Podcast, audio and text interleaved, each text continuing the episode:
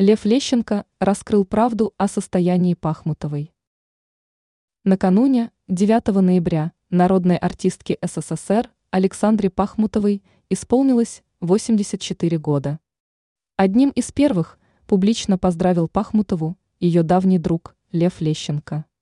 От лица всех артистов певец пожелал Пахмутовой долгих лет жизни, силы духа и творчества, сообщает московский комсомолец. Лещенко отметил, что не оставляет Пахмутову без своего внимания.